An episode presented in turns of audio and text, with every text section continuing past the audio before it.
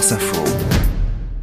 À 6h27 sur France Info, place au mot de l'écho. Comme chaque samedi, aujourd'hui, c'est avec vous, Isabelle Raymond. Bonjour. Bonjour. Chef du service écho de France Info, vous avez choisi aujourd'hui deux mots plutôt qu'un, transition écologique. Oui, c'était le thème de la semaine, hein, avec cette ambition tracée par Elisabeth Borne, réduire de 55% les émissions de CO2 euh, d'ici 2030 par rapport à 1990, ambition dont le coût a été calculé dans un rapport effectué toujours à la demande de la Première ministre par l'économiste Jean Pisani-Ferry. Ce n'est pas n'importe qui puisqu'il a participé à l'élaboration du programme du candidat Emmanuel Macron en 2017. Selon lui, le coût pour les finances publiques de cette transition écologique est de quelques 34 milliards milliards d'euros par an à horizon 2030. Alors première chose à faire, selon l'économiste, planifier ses dépenses sur trois décennies et puis évidemment trouver des sources de financement. Et selon lui, euh, Isabelle, il y a trois leviers à activer pour financer la transition écologique. Oui, premier levier, redéployer des financements et notamment des dépenses dites brunes, non écolo.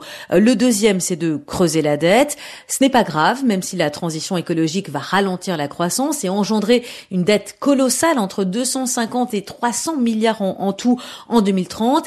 Il faut lever le tabou, selon Jean Pisani-Ferry, et tout le monde doit le comprendre, y compris les investisseurs qui prêtent de l'argent à la France, y compris les agences de notation et y compris l'Allemagne qui doit enfin accepter d'assouplir euh, les règles budgétaires européennes pour que l'endettement vert ne soit pas vu d'un mauvais œil par Bruxelles. Autre idée avancée par l'économiste Isabelle et qui fait débat, taxer les plus riches. Oui, car le coût de la transition est plus élevé pour les plus modestes, rappelle Jean Pisani-Ferry. L'achat d'une voiture électrique, par exemple, représente pour les 20% les moins riches jusqu'à deux ans de revenus. Alors il faut des mesures d'équité, selon l'économiste, comme faire contribuer les plus riches.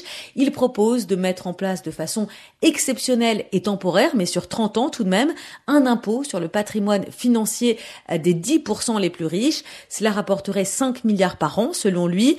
Une proposition qui a déjà été balayé d'un revers de main par le gouvernement, mais qui crée du débat et qui séduit au sein même de la majorité. Isabelle Raymond pour le mode de l'écho à réécouter sur franceinfo.fr.